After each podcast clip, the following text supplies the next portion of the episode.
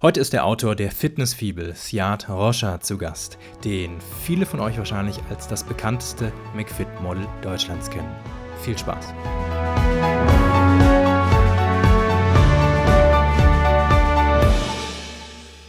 Herzlich willkommen zur 117. Episode des Alpha Progression Podcasts. Ich bin Benjamin, Personal Trainer und Ernährungsberater.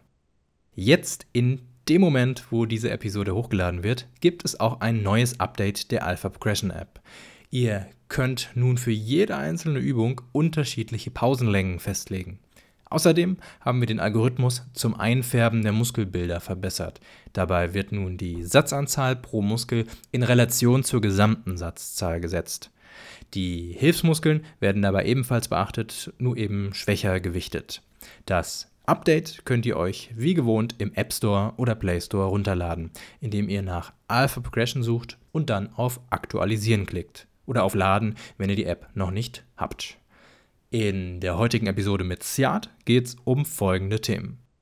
Warum Siad Schafhirte auf Neuseeland werden wollte, sein Werdegang als das McFit-Model Deutschlands, die Geschichte der Fitnessfibel, Siads Ganzkörpertraining, seine zyklische Ernährung, also neun Monate Aufbau und drei Monate Cut, Skinnyfett, Bulk oder Cut, zielgerichtet ernähren, ohne kochen zu können, Trainerlizenz für Hobbysportler, Ernährung und Schlaf bei Schichtarbeit, am Bauch abnehmen und am restlichen Körper Muskeln aufbauen, über 4500 Kalorien pro Tag essen, Siads Vorbilder, warum die Fettabbau-Fibel sein letztes Buch ist und Jordan Petersons Lecture über die Bibel. Nicht Fibel, sondern Bibel.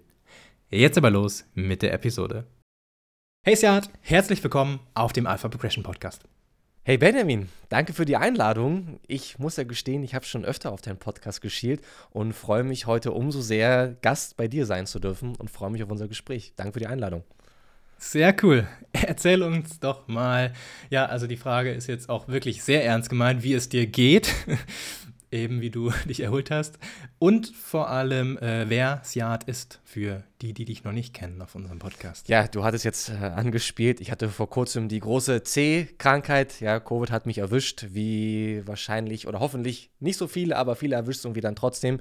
Und von daher ist mein Training aktuell ein bisschen oder war flachgelegt, was unschön ist. Aber ich bin auf dem Weg der Besserung, es wird alles wieder gut und äh, die, die Trainingsleistung kommt langsam zurück. Die ersten Einheiten sind absolviert, also von daher geht es mir auch wieder ein bisschen besser. Es ist noch nicht perfekt, aber besser.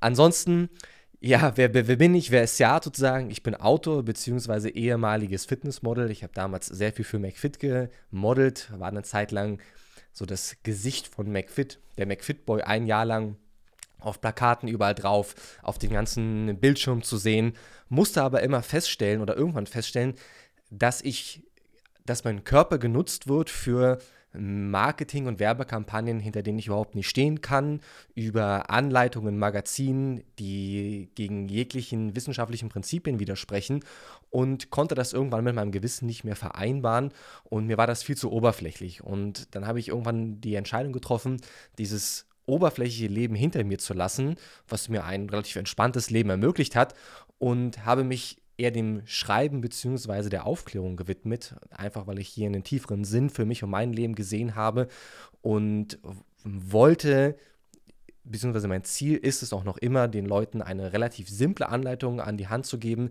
wie man sich nachhaltig transformiert, Muskulatur aufbaut, Fett verliert und das Ganze mit viel Spaß und viel Vielfalt sozusagen, ohne dass man die Frustration im Fitness findet. Denn das war oder sehe ich auch oftmals heute noch, dass wir geblendet werden von Hollywood und Social Media, ja, damals, als ich mit Fitness angefangen habe, damals war das äh, Steroid-Thema für mich ein großes emotionales Thema, ich habe das Gefühl, es ist heute eher noch schlimmer geworden, dass viel noch mehr Leute unterstützen. Und wenn man als junger oder junge Dame, äh, also junger Mann oder junge Frau in den, in, in den Sport kommt oder aber wenn man auch im Erwachsenenalter ist, wird man konfrontiert mit unrealistischen Erwartungshaltungen, die vielleicht im ersten Moment motivieren, aber langfristig eher demotivieren und für sehr viel Frustration sorgen. Und dafür sorgen, zumindest das ist meine Beobachtung, dass viele Leute den Kraftsport wieder verlassen und nicht das finden, weshalb sie eins angetreten sind.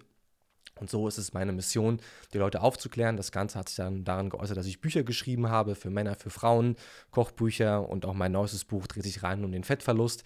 Wir haben eine sehr tolle Community aufgebaut. Ich mache selber, beziehungsweise ich betreibe selber einen Podcast, äh, blogge regelmäßig und Jahre später haben wir auch Quantum Leap Fitness gegründet. Das ist eine Nahrungsergänzungsmittelfirma, weil ich auch hier nicht ganz so zufrieden war mit der Politik hinter einzelner Firmen, beziehungsweise mit den Protagonisten, die mit Sport überhaupt nichts zu tun haben.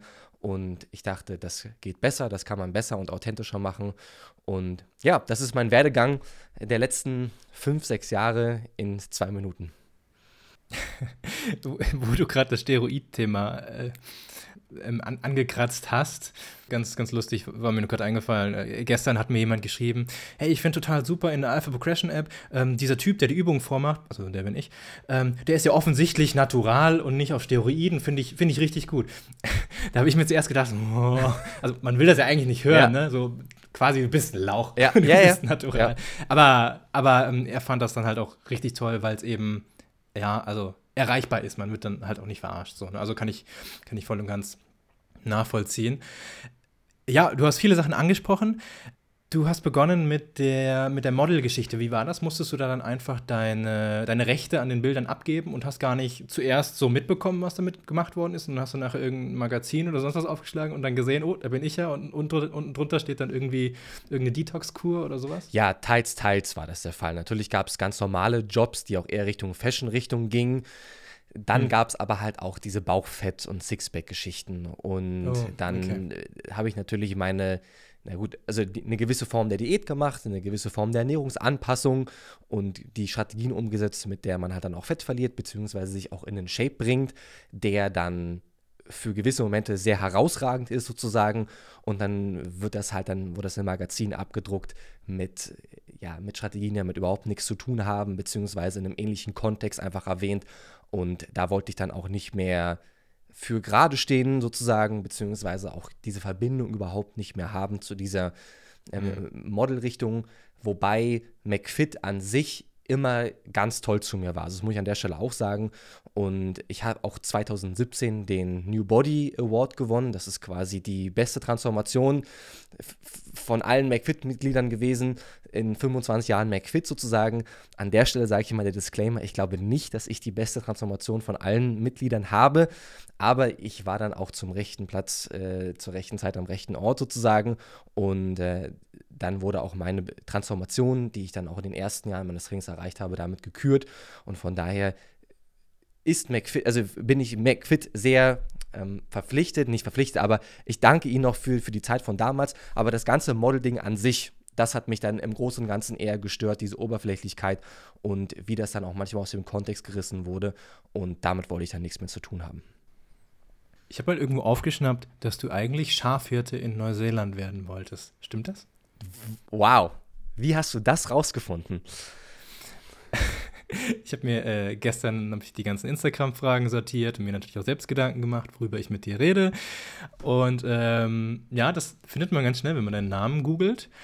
Und das ich habe deinen Namen gegoogelt und Interview dahinter. Ja. Und da habe ich dann einen Text gefunden, da stand dann, ähm, nach dem Abitur wollte Jahr eigentlich Schafhirte auf Neuseeland werden. Okay, spannend. Ich wusste, ich, stimmt das überhaupt? Ich, das stimmt, das stimmt. Und okay, gut. Es, ist, es gibt immer noch einen Teil in mir, der sich nach einem ganz simplen Leben sehnt, ohne Internet, ohne, mhm. ohne Social Media, ohne Verantwortung. Gleichzeitig Ey, Verantwortung für die Schafe, ja? Ja, Verantwortung für die Schafe, ja, oder die Verbundenheit mhm. mit der Natur. Und ich bin nie jemand, der scharf drauf gewesen ist, ganz groß in der Öffentlichkeit zu stehen oder ja, sich 100.000 Instagram-Follower wünscht. Gleichzeitig schlägt mein Herz dann aber auch für diese Aufklärung und für den Sport selbst, dass wir uns halt vor Jahren für diesen Weg entschieden haben und ich tatsächlich heute nicht Schafhirte in Neuseeland bin. Was nicht ist, kann noch werden und irgendwann wird vielleicht der Tag kommen, wo ich auch alles hinter mir lasse sozusagen. Aber den Rest habe ich für deutlich wichtiger erachtet, obwohl es viel mehr hm. Kopfschmerzen auch mit sich bringt, sozusagen das Ganze zu machen. Aber es ist das, was ich glaube, was richtig ist im Leben. Es ist äh, ja das, wo ich einen tieferen Sinn sehe, diese Aufklärungsarbeit, das Schreiben der Bücher, das Coachen der Leute, die Live-Webinare, die wir machen, die Podcast-Episoden aufnehmen, mit den Leuten reden, die Leute motivieren, die Leute aufklären, dass das im größeren Kontext die sinnstiftendere Arbeit ist. Und von daher stimmt das, aber das Leben spielt dann manchmal anders. Ja, also die meisten in der Fitnessszene verbinden dich ja sicherlich mit der Fitnessfibel. Du hast, glaube ich, gerade auch ein T-Shirt an mit Fitnessfibel-Athlet. Ähm, ja, wie kam es dazu, dass du die Fibel geschrieben hast? Was waren deine Erwartungen und wurden diese Erwartungen erfüllt? Die Fitnessfibel ist damals als absolutes Nebenprojekt eher entstanden und es war die allererste Version, habe ich, glaube ich, im Jahr 2016 verfasst. Das war ein kleiner Ratgeber für Freunde und Bekannte eher. Denn ich hatte tatsächlich eine Zeit, also einen Punkt erreicht, emotional, wo ich mit Fitness nichts mehr zu tun hatte. Das, das war damals die Zeit, mit Lazar Angelov, Jeff Said, dann kam dann raus, okay, die photoshoppen ihre Bilder extrem und die nehmen Anabolika und das war damals sehr neu, hat mich, hat mich persönlich auch sehr stark getroffen und auch den ein oder anderen Traum damals zerstört, wie man tatsächlich als Naturalathlet aussehen kann sozusagen und ich wollte dann zu dem Zeitpunkt tatsächlich mit Fitness überhaupt nichts mehr zu tun haben und hatte diesen kleinen Ratgeber eher für Freunde und Bekannte geschrieben, weil ich sicherstellen wollte, dass mich auch wirklich keiner mehr nach Fitness-Tipps fragt sozusagen. Retrospektivisch ist dieser kleine Ratgeber natürlich eine absolute Katastrophe gewesen und äh, nichts im Vergleich zu dem, was wir heute an Arbeit leisten, sowohl von, von der wissenschaftlichen Aufklärung als auch von Umfang etc. pp. Nichtsdestotrotz ist im Grunde damit ein, ein Ball ins Rollen gekommen, der mich in diese Lebenssituation gebracht hat, dass ich dieses Buch, diesen, diesen Ratgeber irgendwann zu einem Buch gemacht habe, dieses Buch immer weiter überarbeitet habe, nachdem dann tatsächlich Leute es gekauft haben und dann äh, positives wie destruktives, wie kritisches Feedback kam und das Buch dann immer weiter verbessert wurde, immer weiter verbessert wurde und irgendwann haben wir dann gesagt, okay, ja, wir, wir müssen an dem Buch jetzt auch kein Geld mehr verdienen. Dieses Wissen hat die Allgemeinheit einfach verdient und dann haben wir uns entschieden, dass wir es einfach beziehungsweise nur für die Umkosten vergeben. Und so ist dann die Fitnessfibel sehr populär geworden. Und ich glaube, heute haben mehr als eine Viertelmillion Menschen die Bücher zu Hause. Und ja, zig, zehntausende Transformationen sind dadurch entstanden. Und so ist es zur Fitnessfibel gekommen. Beziehungsweise dann auch zu allen anderen Büchern. Dann gibt es ja die, den Spin-off der Fitnessfibel 2.0, was primär damals für Männer geschrieben wurde. Dann ist aber der Leserinnenanteil immer größer geworden, aber die Trainingspläne waren eher etwas oberkörperlastiger, beziehungsweise Schultergürtel betonter, möchte ich mal sagen. Und die Ladies haben sich halt eher unterkörperlastige Trainingspläne gewünscht und dann ist das Spin-off dadurch entstanden, die Female Fitness Fibel, beziehungsweise ein Jahr später dann tatsächlich bedingt durch Corona die Home Fit Fibel, wie man dann einfach daheim trainiert mit Widerstandsbändern. Und das sind so unsere drei Einsteigerbücher beziehungsweise meine drei großen Hauptwerke, mit denen wir die Grundlagen der Fitnesslehre und Ernährungslehre lehren sozusagen. Und ja, so ist es zu diesen Büchern gekommen. Der Dennis fragt, was war seine Strategie, wie er so schnell an Aufmerksamkeit im Fitnessgame erlangt hat? War es dann wirklich das, dass ihr dann irgendwann die Fitnessfibel auch quasi umsonst angeboten habt? Oder war es schon davor, dass ihr so schnell an Aufmerksamkeit gewonnen habt? Teils, teils. Also natürlich war es einfach ein attraktives Angebot, beziehungsweise es ist ein attraktives Angebot und ich bin noch immer zutiefst überzeugt, es gibt im Fitness kein besseres Angebot, als dieses Buch sich zu bestellen, beziehungsweise das, was man dazu bekommt, ist einfach die Chance, selbst für jemanden, der nicht viel Geld hat, sich wahnsinnig viel Wissen anzueignen.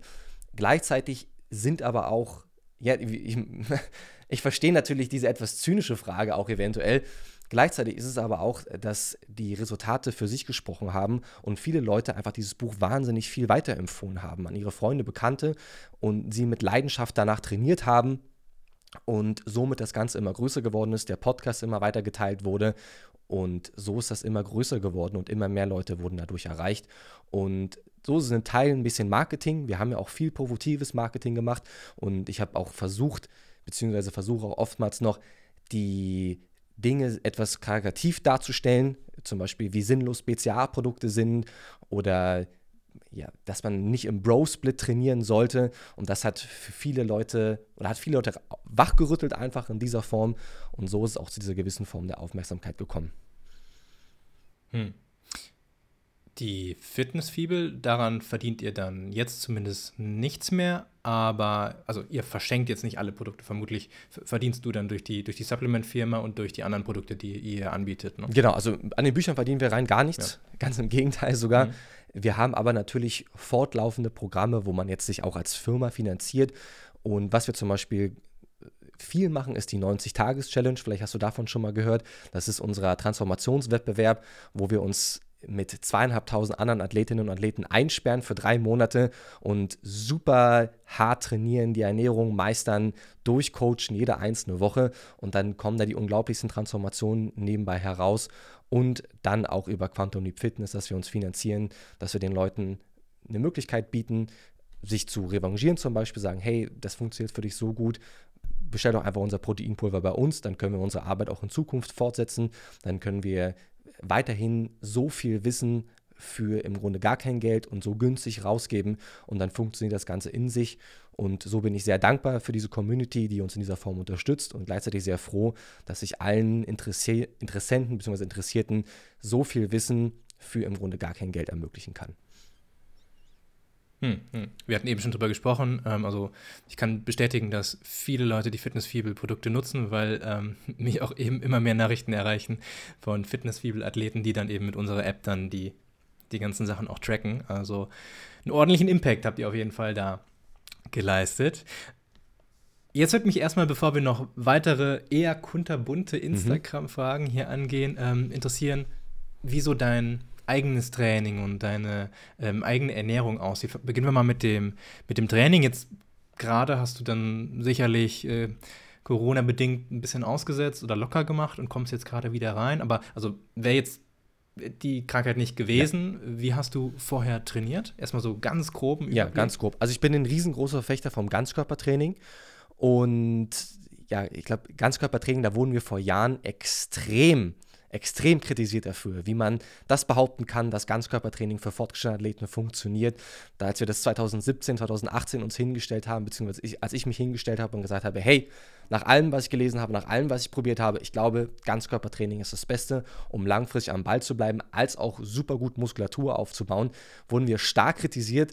Das hat sich ja in den Jahren mittlerweile Gott sei Dank geändert und das Ganzkörpertraining bekommt wieder die Aufmerksamkeit, die es auch in meinen Augen verdient hat. Und ich trainiere tatsächlich nur dreimal die Woche. Ich trainiere so gut wie nie meine Arme. Kann man jetzt nicht sagen, ja, deswegen hast du auch keinen 45er Oberarm. Okay, ähm, das ist dann auch, glaube ich, eine genetische Limitierung. Aber ganz grob, ich trainiere dreimal die Woche Ganzkörpertraining, jetzt schon seit drei Jahren, progressiere immer weiter. Ich fokussiere mich hauptsächlich auf Grund- und Verbundübungen. Das ist einer der Kernmerkmale auch in der Fitnessfibel, also viel Langhanteltraining im Sinne von Bankdrücken, Langhantelrudern, Kreuzheben, Kniebeugen, Schulterdrücken, die fünf großen klassischen Übungen in einem relativ höheren Intensitätsbereich, sowas zwischen vier bis sechs bis acht Wiederholungen.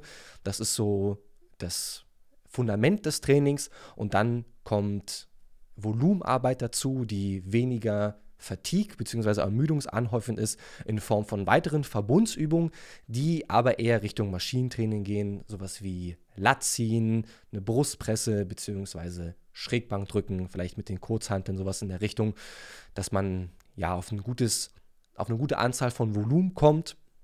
Die Trainingseinheiten sind an sich immer einen Ticken länger. Also ich rede hier von 90 Minuten, sowas in dem Dreh, manchmal vielleicht auch sogar zwei Stunden, dafür aber nur dreimal die Woche, was es mir auch ermöglicht, ein Leben abseits des Trainings zu haben, ein Leben abseits des Trainings aufzubauen, im Sinne von einer gewissen beruflichen Karriere, im Sinne einer romantischen Beziehung sozusagen. Und das Fitness, obwohl ich durchaus überdurchschnittlich trainiert bin, nicht mein komplettes Leben einnimmt, sondern dass es eher eine Sache ist, die dazukommt. Und das ist auch eine der großen, oder eine, die, die, die große Fitness-Philosophie sozusagen, dass wir unser Leben weiter leben, weiter strukturieren und nicht alles an Fitness geben. Denn wir werden häufig, so ist es zumindest meine Einschätzung, nicht die hundertprozentige Erfüllung nur in reiner Muskelmasse finden. Ich glaube, dass es ein Teil des Lebens ist und davon bin ich zutiefst überzeugt und die, die Lehren und Weisheiten und Einsichten, die ein das Krafttraining, das stoische Krafttraining über Jahre hinweg lehrt, dass das Lektionen sind, von denen man Generationen zehren kann, sozusagen. Aber wenn es das, das Einzige ist, dann ist das, das Leben vielleicht dann doch nicht ganz so lebenswert. Und das Ganze vermitteln wir nicht nur, sondern habe ich auch für mich und mein Leben festgestellt. Und so ist mein Training grundsätzlich strukturiert. Klar, jedes Training wird genauestens dokumentiert, auf Progression wird geachtet sozusagen. Und so sieht mein grundsätzliches Training aus der Helikopterperspektive aus. Mhm. Vor allem, wenn du dich verletzt oder so, ne, dann fällt diese eine Säule, auf der dein Leben steht, nämlich das Training, würde dann wegfallen und dein Leben wäre zerstört. Ne? Wenn du wirklich nur dich auf Fitness konzentrierst und ähm, sechs oder sieben Mal in der Woche zweimal täglich trainierst oder so. Ja, ja es ist, das, ist, das ist eine, eine große Sache. Und die, ich glaube, wenn, wenn ich mir vor Jahren jetzt zuhören würde, würde ich glauben, dass ich den Biss verloren habe oder sowas in der Richtung. Aber dieses, ich möchte auch nicht, nicht böse sein oder auch nicht zynisch sein oder dergleichen. Es sind halt aber meistens 18, 19, 20, 21-Jährige, die sechsmal die Woche ins Training gehen können. Und wenn man dann ein bisschen älter ist, und es ist leider nur eine Frage der Zeit, bis wir alle ein bisschen älter sind, da kommen wir irgendwie alle nicht dran vorbei, dann müssten wir uns, glaube ich, eher andere Fragen stellen. Und wie kann ich mein Leben grundsätzlich gut und erfüllt leben? und überdurchschnittlich fit sein und eben nicht diese 1 Kilo pro Jahr zunehmen und nicht mit in die Statistik mit einlaufen der Übergewichtigen bzw. der Kranken sozusagen, die Zahl, die ja immer weiter ansteigt, sondern ein System finden, mit dem ich mich sehr gut abfinden kann, was wunderbar in sich funktioniert, gleichzeitig aber auch Frieden damit finde, dass ich vielleicht nur 85% von 100%, von 100 richtig mache, dass aber 100% in Wirklichkeit eine reine Illusion sind. Und du gibst eben nur 20 Prozent des Einsatzes, ne? wenn genau. wir so gerade beim Pareto-Prinzip quasi sind. Ne? Genau. Äh, das ist das toll. Ich kann es zu 100 Prozent nachempfinden, was du gerade zu 90 Prozent nachempfinden, was du gerade gesagt hast, bis auf eine Komponente. Äh, ich trainiere auch gerade nur dreimal in der Woche, auch wegen meiner Tochter, Beruf und alles Mögliche. Äh, zu 90 Prozent, bei mir ist einfach so, ich lege nicht ganz so krassen Fokus auf die Grundübungen, aber sonst ist alles äh, ziemlich ähnlich. Auch die Trainingsdauer 90 Minuten. Wenn ich rede, dann meistens zwei Stunden. Ja, ja. ja. Ähm, und ich, ich rede meistens im Training, denn äh, ich arbeite sonst zu Hause und dann bin ich im Fitnessstudio endlich mal unter Leuten und ja. dann muss ich alle nerven. Das ist, ja, verstehe ich. Das, das muss so sein. Ja, okay. Hast du denn früher öfter trainiert? Ja, sicher. Ja, absolut. Da, ne? vor, allem in den, okay. vor allem in den ersten Jahren ich habe ja auch mit einem Fünfer-Split angefangen. Ja, wer, wer Muskeln ja. aufbauen will, wer was von sich hält, der trainiert mit einem Fünfer-Split, ganz klar. So war das für mich äh, vom Verständnis und auch die Trainingspläne im McFit. Wer Muskeln aufbauen will, hat einen Vierer- oder einen Fünfer-Split sozusagen und geht an sechs Tagen die Woche ins Fitnessstudio sozusagen. Das sehe ich heute auch noch immer. Musst ja, sonst kannst du gar nicht alle Muskeln trainieren, ne? Ja, auch das, auch das sozusagen. Ja, ne? und dann, ja, und dann äh, Gnade dem, wenn mal ein Tag ausfällt, weil dann bricht das System in sich komplett zusammen. Boah, dann hast du zwei Wochen lang die eine Muskelgruppe ja, nicht trainiert. Furchtbar, ja. Okay. Und ich sehe das heute ja auch noch, dass, dass viele Frauen und Männer glauben, dass das der einzige Weg wäre, um wirklich eine herausragende Figur zu erreichen.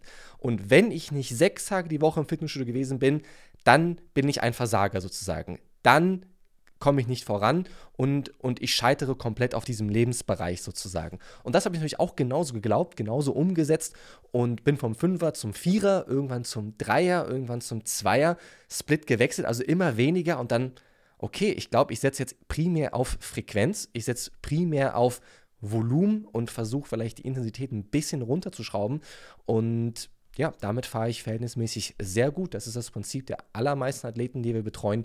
Und das Resultat ist wow, ich habe ein klares Programm, an das ich mich halten kann. Ich bin flexibler, also ich bin nicht gezwungen, heute ins Training zu gehen, wenn einfach mal privat oder beruflich zu viel im Wege steht, sondern ich kann es auch morgen machen und dann aktiviere ich ja immer noch meine Muskelproteinsynthese beziehungsweise trainiere immer noch all meine Muskeln im Körper sozusagen und kann gleichzeitig aber immer noch progressieren cool, ich kann mich auch ein bisschen mehr auf die Ernährung fokussieren und wow, auf einmal sehe ich so gut aus wie seit 20 Jahren nicht mehr. Fantastisch.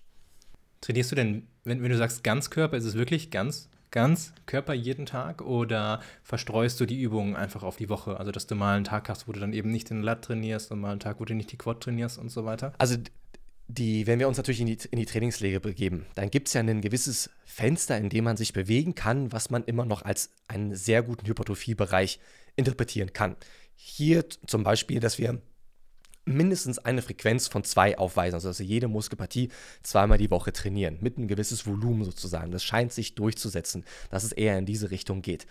Daran versuche ich mich zu halten. Ich trainiere nicht jedes Training, zum Beispiel meine, äh, meine vorderen Oberschenkel. Ich habe einen Kniebeugentag und ich habe einen Hackenschmidt-Tag und einen dritten Tag, da mache ich eher rumänisches Kreuzheben. Da trainiere ich also die vorderen Oberschenkel nicht. Dann habe ich gewisse Tage, wo ich etwas mehr Volumen auf Drückübungen setze, zum Beispiel auf die Brust und ein bisschen Schulter drücken und einen anderen Tag, wo ich zwei, drei mehr Rückenübungen mache und vielleicht nur eine beziehungsweise ein, ein bis zwei Drückübungen sozusagen. Also es variiert in sich schon sozusagen und Ganzkörpertraining ist ja auch halt leider nicht gleich Ganzkörpertraining, beziehungsweise wie du ja eben schon gesagt hast, Ganzkörpertraining kann heißen, dass wir alle Muskeln beanspruchen, beziehungsweise alle großen oder in sich ein bisschen verschachtelt arbeiten sozusagen.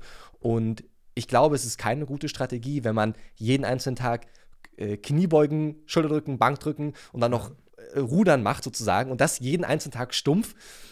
Da kommt es dann, glaube ich, zu starken Limitierungen, allein schon was die Regeneration angeht. Wenn man aber das intelligent in sich schachtelt, so wie zum Beispiel auch die Trainingspläne in der Fitnessfibel sind, dann funktioniert das sehr gut und auch genau danach habe ich auch mein eigenes Training strukturiert.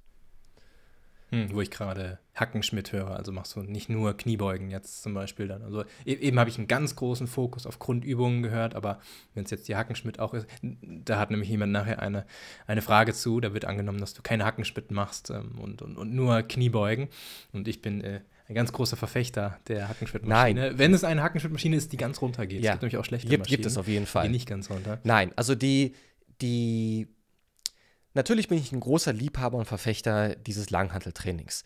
Wenn wir aber tiefer in die Thematik eingehen, gibt es ja nicht die eine Übung für Muskelaufbau sozusagen, sondern es ist eine Frage ähm, des Wiederholungsbereiches, beziehungsweise ob wir uns hier ein bisschen abwechseln in den Intensitätsbereichen, eine Frage des Volumens, eine Frage der progressiven Überladung, dann eine Frage der Ermüdung sozusagen. Und wenn man nur Kniebeugen macht, also dreimal die Woche, ist das sicherlich sehr gut, um sehr gut Kniebeugen zu können, vor allem was die Übungsausführung angeht und eine gewisse Mobilität sich zu erarbeiten.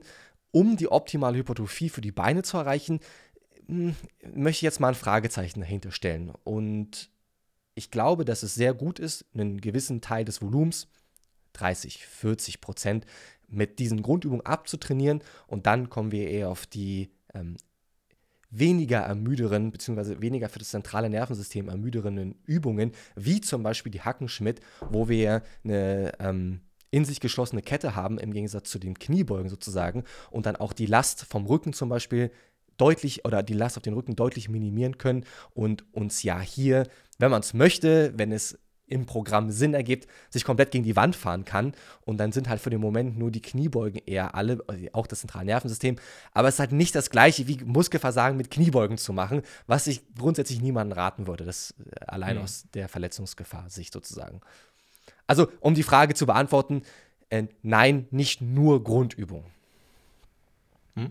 Wo du gerade die Ermüdung ansprichst, ähm, legst du Deloads ein und, und falls ja, proaktiv oder ähm, machst du das einfach spontan, wenn du mal Corona bekommst zum Beispiel? Also aktuell lege ich keinen Wert auf Deloads. Es, es, gibt immer Zeiten, wenn man natürlich sich versucht, sehr zu pushen, wenn man ins Overreaching kommen möchte, wenn man wirklich weit übers Volumen hinaus trainiert, was man verträgt bzw. regenerieren kann, dann ergibt es, glaube ich, schon systematisch Sinn, dass man mit Deloads trainiert.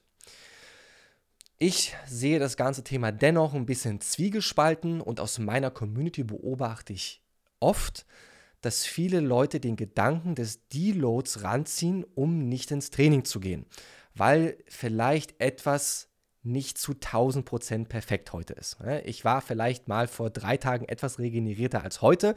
Ah, jetzt muss ich in den Deload gehen sozusagen ja, vielleicht nicht. Vielleicht solltest du heute trotzdem ins Training gehen und versuchen, dich ein bisschen am Riemen zu reißen, sozusagen. Wenn es natürlich, wenn die Anzeichen zu stark werden, also kompletter Motivationsverlust. Die Leistung bricht in sich komplett ein. Und man kann äußere Faktoren ausschließen. Ich bin eher ein Verfechter davon, sich, wenn es im Training nicht läuft, sich all die Faktoren außerhalb des Trainings anzugucken. Schlaf, Protein, Kalorien, Mahlzeitentiming, dass das sich eher wieder positiv aufs Training auswirkt. Aber wenn das, also wenn das passt und das Training in sich aber dennoch komplett zusammenbricht, dann ist erstmal meine erste Empfehlung, okay, bleib erstmal einen Tag zu Hause, ruh dich einfach mal aus und dann schauen wir mal. Und dann wäre es schon sinnvoll, einen Deload einzulegen in Form, ja, dass man einfach weniger Arbeitssätze absolviert. Ich bin kein Fan davon, das Gewicht jetzt groß zu reduzieren. Dann habe ich, ich habe in meinem Leben mal festgestellt, dann bricht die Kraft dann auch irgendwie auch immer ein, sondern mhm. einfach drei, vier Sätze weniger trainieren pro Muskelgruppe, pro Training vielleicht anstatt 5x5 Bankdrücken, ja, was sind 3x5? Das, das ist dann auch schon etwas weniger Volumen auf den Körper sozusagen. Aber ich sehe es ein bisschen zwiegespalten. Wie siehst du das? Ich sehe das ehrlich gerade mit dem Gewicht. Ähm, das ist ja auch gut, das ist jetzt eher so ein bisschen einen kleinen Powerlifter-Bias hat man vielleicht da drin, dass man das Gewicht dann konstant Ja, hält, damit dann ja. ja. auch das Nervensystem nicht zu sehr quasi die Technik verlernt. Ne? Denn wenn ich eine Kniebeuge normalerweise mit, keine Ahnung, mit 160 Kilo mache und jetzt gehe ich auf 80 Kilo, das sind eigentlich zwei unterschiedliche Ja. Übungen. Ne? Kann sogar sein, dass die Stange tatsächlich dann einen leicht anderen Weg nimmt, wenn ich nach oben gehe. Ähm, und wenn ich dann nach zwei Wochen wieder mit der Kniebeuge beginne, das ist dann schon, schon sehr was anderes. Also zumindest was das Gewicht betrifft, was man dann nach dem Deload bewegen kann. Jetzt für den Muskelaufbau wäre es vielleicht dann gar nicht so schlimm, wenn man wieder mit weniger Gewicht anfängt, denn so ein bisschen sensibler ist man dann auch wieder auf, auf ein niedrigeres Gewicht. Also man merkt das dann vielleicht, auch weniger Gewicht erzeugt dann auch einen leichten Muskelkater und so. Ja, aber ist tatsächlich ja auch durch einige Studien belegt, dass das Wichtigste ist, dass das Volumen runtergeschraubt wird. ne? Genau. Und das machst du dann, du hast gesagt, von fünf Sätzen zum Beispiel auf drei Sätze. Ähm, also so genauso machen wir es in der, in der App zum Beispiel auch, wenn da jemand mit den Vorgaben der App trainieren will, dass der Deload ähm, vor allem die Sätze reduziert. Genau. Und ähm, ja, und ähm, ja, also ich glaube nicht, dass es groß verkehrt ist, wenn man jetzt auch das Gewicht ein bisschen reduziert. Das Wichtigste ist sicherlich, dass man dann nicht bis zum Muskelversagen Ja. trainiert, ne, sondern dass entweder die Wiederholungen runter oder das Gewicht runter ähm, oder eine Kombination daraus. Ne? Oder machst du diese zwei oder drei Sätze, die du ausführst, dann auch richtig hart? Also was wir oft predigen, ist eine, eine super leichte Reduzierung von 10 bis 15 Prozent vom Arbeitsgewicht. Also dass man ein bisschen vom Gaspedal runtergeht sozusagen, weniger Sätze. Bei gleichen Wiederholungen wie Genau, sonst dann. Ne? genau. Wenn man jetzt zum Beispiel sagt, okay, ich mache Okay. normalerweise 5x5 mit 100 Bankdrücken, was auch immer, dann hey, komm, geh auf 85 runter, mach drei Sätze, Voll Range of Motion, versuch dir vielleicht ein bisschen mehr Zeit zu lassen, ein bisschen Time and Attention mitzunehmen und äh, dann machst du einfach zwei Sätze weniger. Dann vielleicht später, Ja. wenn wir jetzt beim Ganzkörpertraining bleiben, würde vielleicht noch eine zweite Drückübung folgen, zum Beispiel Schrägbankdrücken. Ich weiß es nicht, viermal acht bis zwölf, sowas in dem Pi mal Daumen, das hey komm, mach zwei Sätze beziehungsweise drei, je nachdem, wie du dich fühlst, geh auch hier 10 bis 15 Prozent mit dem Arbeitsgewicht nach unten und ähm, dann gehst du raus aus dem Training, hast was gemacht, hast durchtrainiert, bist aber nicht Knülle und das sollte der Regeneration dann zukömmlich sein. Da kommst du tatsächlich auch, wenn du das Gewicht von ähm, um 10 bis 15 Prozent reduzierst, kommst du auch eigentlich auf vier oder fünf Reps in Reserve, Reps in Reserve sogar. Ne? Also das sollte dann nicht allzu anstrengend sein. genau. Okay. Ja. ja, bezüglich deiner eigenen Ernährung, also bevor wir jetzt zu den Instagram-Fragen hier Ja. übergehen, ja, mal so auch erstmal wieder die Helikopterperspektive einnehmen. Und wie sieht da deine Ernährung aus? Also fangen wir mal mit der, ich glaube, die Frage, die die meisten interessiert. Ähm, trackst du deine Kalorien oder machst du es nach Gefühl? Aus der Helikopterperspektive habe ich zwei, wie soll ich sagen, zwei saisonale Zeiten im Jahr. Das ist die eine Zeit, wo ich es ein bisschen lockerer angehe, wo ich zunehmen möchte, wo ich mich wieder primär aufs Training fokussieren möchte, wo ich mehr Kalorien esse und dann immer einen, ein Zeitfenster, wo ich wirklich den Körperfettanteil loswerden möchte, wo ich definiert sein will, wo ich unter 10% Körperfettanteil wieder kommen möchte. Und das ist ein, das lehren wir auch sehr stark an unsere Leserinnen und an unsere Leser. Grundsätzlich ist meine Erfahrung, dass man nicht 365 Tage im Jahr in Top-Shape sein kann. Dass, dass das eine Illusion gleicht. Und wer das probiert, der wird eher früher als später immens auf dem Zahnfleisch laufen und wahrscheinlich eher zusammenbrechen und den Spaß am Sport verlieren und irgendwann in unerträglichen Heißhunger bzw. Binge-Eating-Attacken äußern. Das habe ich in meinem Leben bzw. einfach in, dem, in all den Jahren des Coachings festgestellt, dass der Versuch, permanent unter einen gewissen Körperfettanteil zu sein, der sehr gut auf Instagram aussieht, sich aber langfristig nicht gut anfühlt, dass das nicht nachhaltig ist. Und genau danach lebe ich auch. In diesen drei Monaten bin ich ein riesengroßer Verfechter vom Kalorienzählen und gar kein Fan von dem kompletten Gegenteil des intuitiveren Essens sozusagen. Und ich glaube, auch wenn die langfristige Lösung für den Großteil des Jahres eher auf einer intuitiveren Ernährung basieren sollte, muss man sich das immens erarbeiten. Und man, man muss meiner Meinung nach durch dieses enge Nadelöhr des Kalorienzählens durchgehen, damit man wirklich erst ein tieferes Verständnis dafür entwickelt, wie es sich anfühlt, im Defizit zu sein. Dann hat man da Referenzwerte dafür, wie es sich anfühlt, zu viel zu essen, beziehungsweise dass man lernt, in Anführungsstrichen in der Matrix zu lesen und raus lesen kann, wie viele Makronährstoffe, wie viel Kalorien haben und was auf dem Teller landet. Und dann, oh, da ist sehr viel Soße drauf, das ist sehr fetthaltig, das ist wahrscheinlich ähm, auch somit sehr kalorienhaltig. Oder die 4, äh, ist vielleicht nicht die allerbeste Option für ein Cheat Meal sozusagen, sondern ich esse vielleicht eher ein bisschen Sushi, solche ganzen Sachen. Und danach lebe ich auch, beziehungsweise das ist die große Helikopterperspektive. Innerhalb dieser drei Monate ähm, ja, rechne ich die Kalorien aus, beziehungsweise ich kenne meinen Kalorienverbrauch und subtrahiere dann zwischen 200 bis 400 Kalorien, die ich am Tag zu mir nehme. Also das ist so das Kaloriendefizit, was ich auf täglicher Basis habe, während ich das dann in diesen drei Monaten, beziehungsweise die Kalorienzufuhr in diesen drei Monaten immer weiter reduziere. Ne, man wird leichter, dann passieren leider gewisse Stoffwechselanpassungen, die den Kalorienverbrauch verringern. A, wir werden leichter, B, unser Need, also unsere Alltagsbewegung wird sich reduzieren, wir sind träger, vielleicht ist es kühler, wir produzieren nicht mehr so viel Wärme sozusagen und der Thermic Effect of Food geht auch nach unten, einfach dadurch, dass wir einfach weniger essen, verbrauchen wir weniger Kalorien, die verarbeitet werden müssen und hier sehe ich, dass man mit der Zeit nicht immer, aber oft mit kleinen Anpassungen arbeiten sollte, mit der Zeit. Und diese Anpassungen sind nicht groß, zum Beispiel einmal im Monat um 5% mit der Kalorienzufuhr nach unten gehen, 80, 100 Kalorien, sowas in dem Dreh. Und ja, relativ viel Protein, 2 bis 2,4 Gramm Protein je Kilogramm Körpergewicht, je nachdem, wie man sich ernährt. Wenn man sich mehr omnivor ernährt, dann glaube ich, reichen diese zwei komplett aus im Kaloriendefizit. Wenn man sich eher Richtung einer pflanzlichen Ernährung bewegt, sehe ich in der Praxis ein Vorteil davon, dass man etwas mehr Protein isst. Ja, aber alles über, also wenn man in die Literatur guckt, dann alles ab 1,6 Gramm geht es ja los, beziehungsweise da ist so, ab dann ist sehr gut sozusagen und dann ist es immer so ein bisschen so ein Anekdotenbereich, ja, diese 2 oder 2,4, wo ist jetzt wirklich ja, der, der, der, die goldene Menge sozusagen, die wir anstreben sollten, aber so in diesem, in diesem Rahmen. Eine relativ moderatere, moderate Fettzufuhr. Ähm, also wenn wir ich esse im, im Schnitt ungefähr so 2800 Kalorien am Anfang und gehe dann am Ende runter auf 2,6 und ich achte darauf, so zwischen 60 bis 70 Gramm Fett am Tag zu haben, sowas in dem Dreh und Rest Kohlenhydrate.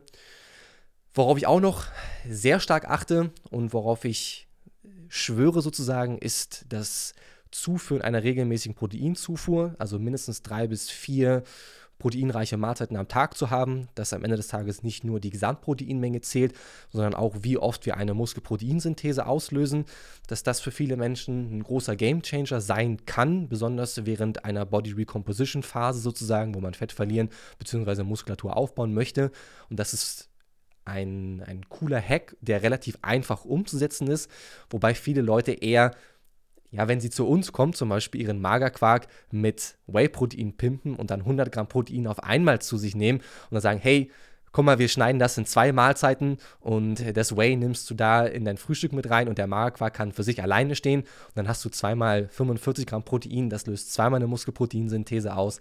Da werden wir wahrscheinlich bessere Resultate mitfahren. Darauf achte ich relativ penibel, was es mir beziehungsweise auch den anderen Leuten erlaubt, eine eine relativ feste Mahlzeitenstruktur zu haben, sodass man eher sich auf drei bis vier Hauptmahlzeiten fokussiert und versucht, so wenig Snacks wie zwischendurch zu sich zu nehmen. Nicht, dass Snacks dick machen, das sind die Kalorien, die am Ende uns den Strich durch die Rechnung machen. Und ich verfolge ja auch eher einen flexibleren Ansatz. Dennoch glaube ich aus Sicht des Coaches, dass Snacken eher sein gelassen oder eher, dass man Snacks eher weglassen sollte ja, das ist so die Ernährung aus der Helikopterperspektive. Also moderates Kaloriendefizit, hohe Proteinzufuhr, moderate Fettzufuhr, Rest Kohlenhydrate, versuche eine hohe Flexibilität an den Tag zu legen, Dinge zu essen, die man auch tatsächlich gerne isst. Gleichzeitig aber darauf achten, dass man vielleicht mindestens eine mikronährstoffreiche Mahlzeit tatsächlich am Tag hat, dass man damit sozusagen auch ein bisschen sich abdeckt und dann entscheidet die Konsistenz darüber, beziehungsweise ja, die Zeit. Aber so sollte man, glaube ich, wird man sehr gut Fett verlieren. dein Höchstgewicht des Jahres und dein niedrigstes Gewicht des Jahres. Wie ist da die Differenz? Fünf Kilo? Vier Kilo? Ah. Fünf Kilo? Das ist eine sehr gute Wenn Frage. sagst, ich habe die letzten ähm, Jahre. Drei, Ja. Monate Defizit von, wie viel war das? 400 oder so? Ja. Das könnte so auf drei bis fünf Kilo hinauslaufen dann. Die letzten beiden Jahre, beziehungsweise im Jahr 2019 und 2020, wollte ich es tatsächlich wissen. Und ich in der Fitness-Viel beschreibe ich auch, dass wir als Naturalathleten keinen großen Benefit von großen Aufbauphasen haben werden. Davon bin ich zutiefst überzeugt. Eigentlich. Ja. Ich habe gesagt, ey komm, ich probiere es jetzt aus. Und ich bulk, Ich werde jetzt ich fett. werde jetzt Ja. fett. Und ich fresse mir mein, meine Figur und mein Sixpack und alles, worauf ich stolz bin, komplett weg. Ich bin in, mit 8% Körperfettanteil oder 9, sowas in dem Dreh, wiege ich 82 Kilo auf einer Körpergröße von 1,82. Ich bin hochgegangen auf komplett 95 Kilo vor zwei Jahren. Ich glaube, wir wiegen genau gleich viel. Ich bin nämlich auch ganz genau 1,82 und ich wiege jetzt gerade 85, Ja. aber, aber nicht 8%, also ich würde sagen eher so 11% Körperfett. Ganz interessant. Okay, Ja. nur mal so zwischendurch. Spannend. Und ich bin hochgegangen auf 95 Kilo. Also das war, da war dann wirklich Wow. nichts mehr schön. Uh, Äh, Okay, dann ja. also da lag die Differenz am größten, also von 13 Kilo, beziehungsweise sowas in der- innerhalb eines Dreivierteljahres oder Ja. innerhalb von zwei? innerhalb eines okay. Dreiviertel. Also das ist auch nichts, was ich Wow. empfehlen kann und das ist auch am Ende ausgeartet und das war auch nicht mehr schön. Und dann habe ich in diesen drei Monaten alles wieder abgenommen und war dann auch in einer sehr guten Form. Ein, also das, das Dreivierteljahr darauf später bin ich dann auf 90 Kilo hoch, da war dann die Grenze sozusagen. Das war dann die zweite Aufbauphase, beziehungsweise die zweite größere Aufbauphase, dann wieder runter auf 84 bzw. 83 Kilo, sowas in dem Dreh. Und ich habe für mich das Fazit ge äh, gezogen, das ist es nicht wert. Und sicherlich ist da, glaube ich, einiges an, also einige hunderte Gramm noch an Muskulatur dazugekommen. Aber das war es nicht wert, den Großteil des Jahres mit diesem Körperfettanteil herumzulaufen und das meinem Körper anzutun, denn das wirkt sich dann doch schon auf die Psyche und auch auf die Gesundheit aus. Man ist dann schon sehr träge. Und ja, jetzt wiege ich aktuell 84 Kilo, äh, bin jetzt gerade ein bisschen Glykogen entleert sozusagen, auch durch meine Corona-Erkrankung.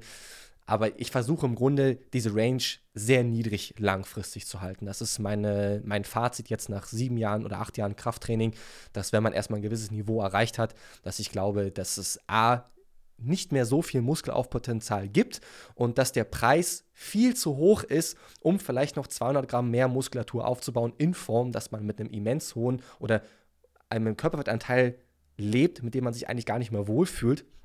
Und so versuche ich diese Range niedrig zu halten. Und so wie du schon sagst, 3, 4, 5 Kilo ist dann diese Differenz, die man dann auch tatsächlich, das ist meine Grundannahme bzw. meine Erfahrung, sehr gut halten kann, wenn man einmal durch dieses kleinere Nadelöhr gegangen ist, wie ich es eben beschrieben habe, und man dann eher zu einer etwas intuitiveren Ernährung wechselt, in Anführungsstrichen, immer sich vielleicht noch an seine Hauptmahlzeiten hält, auf sein Protein achtet sozusagen und jetzt sich nicht große Mühen gibt, über die Stränge zu schlägen, sich aber gleichzeitig mehr auf das Training fokussiert, dort dort mehr Kraft hat und mehr Ressourcen investiert, dass man einen sehr herausragenden Shape den Großteil des Jahres halten kann. Hast du denn, als du dann so viel abnehmen quasi musstest, das auch in nur einem Vierteljahr abgenommen? Also so mit ein viel größeres Defizit? Ah, okay, na, na gut, das ist natürlich dann auch, Ja, das war fast ein, fast, auch dann noch ein bisschen härter. Dann, ja, war fast ein Kilo pro Woche im, im Durchschnitt, das gleitende Gewicht, was pro Woche runtergegangen ist tatsächlich. Wow. Ja.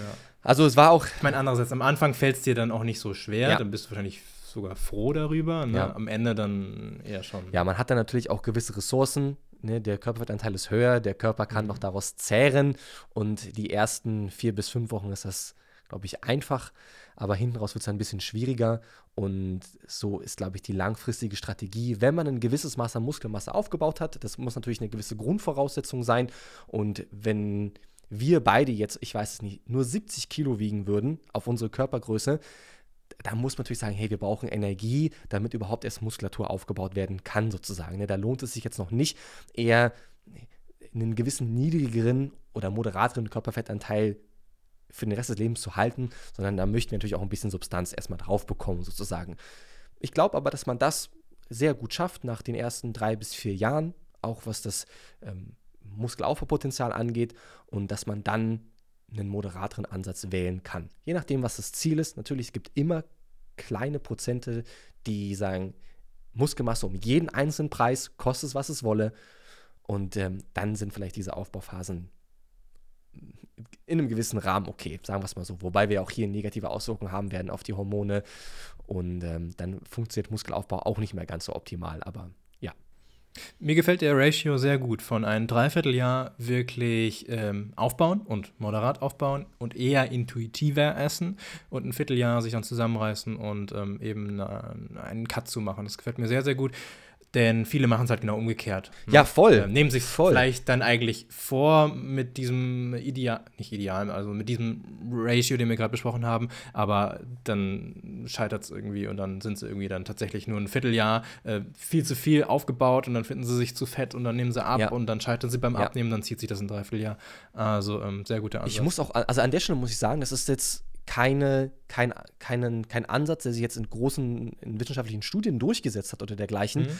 sondern es ist eher ja aus einer Beobachtungsstudie von mir als Coach geschehen über all die Jahre mit den Zehntausenden Leserinnen und Lesern, die natürlich lange auch in unserer Community sind und denen ich eine reale Antwort geben möchte, beziehungsweise denen ich eine reale Antwort schulde, wie wir denn das Ganze tatsächlich langfristig machen. Und sicherlich ist es eine Sache, einmal einen Sixpack zu haben, einmal die Leute für ein gewisses Zeitfenster zu motivieren, Körperfettanteil abzuwerfen und dann gehen die Augen wieder zurück und sagen, hey Coach, was machen wir jetzt eigentlich? Und natürlich ist dann das, beziehungsweise diese Strategie ist dann daraus entstanden, dass wir in zig Zehntausenden äh, versucht haben, uns langfristig irgendwie in, in, in Shape zu halten. Ich, also mein Leben mit einbegriffen. Und ja, dann ist irgendwann der, der Groschen gefallen und wie du schon sagst, sagen, hey, wenn wir uns erstmal eingestehen, wir können nicht den brutalsten Top-Shape das ganze Jahr haben, wir können immer noch sehr gut aussehen. Und das ist, glaube ich, die frohe Botschaft in der ganzen Nummer sozusagen, dass wir ein sehr flexibles Leben haben können und sehr gut aussehen können, aber halt nicht so krass, wie wir grundsätzlich in der Lage sind auszusehen und dass das eher eine Momentaufnahme ist und der Rest des Lebens besteht darin, viel Spaß im Krafttraining zu haben, zu progressieren, das Leben zu genießen, du kennst das, die, die Family zu Hause, da zu sitzen, zu essen, gemeinsam. Vielleicht achtest du ein bisschen mehr auf deine Proteinzufuhr, ähm, als deine Tochter zum Beispiel. Ähm, und oh, die kriegt jetzt schon Eiweißpulver und alles.